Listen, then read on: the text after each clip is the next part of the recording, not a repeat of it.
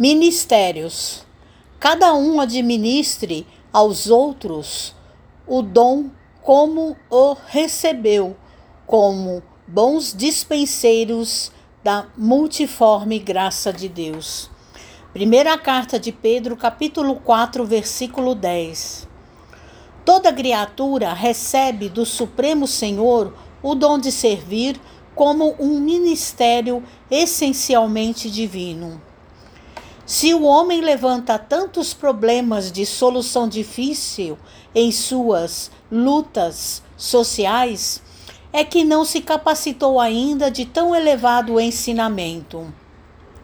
O quadro da evolução terrestre apresenta divisão entre os que denominais magnatas e proletários, porquanto, de modo geral, não se entendeu até agora no mundo a dignidade do trabalho honesto, por mais humilde que seja.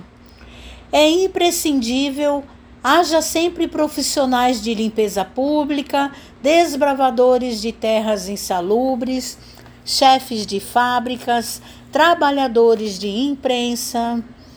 Os homens não compreendem ainda que a oportunidade de cooperar nos trabalhos da terra transforma-os em despenseiros da graça de Deus.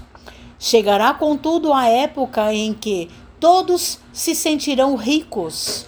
A noção de capitalista e operário estará renovada. Entender-se-ão ambos como eficientes servidores do Altíssimo. O jardineiro sentirá que o seu ministério é irmão da tarefa confiada ao gerente da usina cada qual ministrará os bens recebidos do Pai na sua própria esfera de ação, sem a ideia egoística de ganhar para enriquecer na terra, mas de servir com proveito para enriquecer em Deus. Mensagem de Emmanuel no livro Caminho, Verdade e Vida, psicografia de Francisco Cândido Xavier.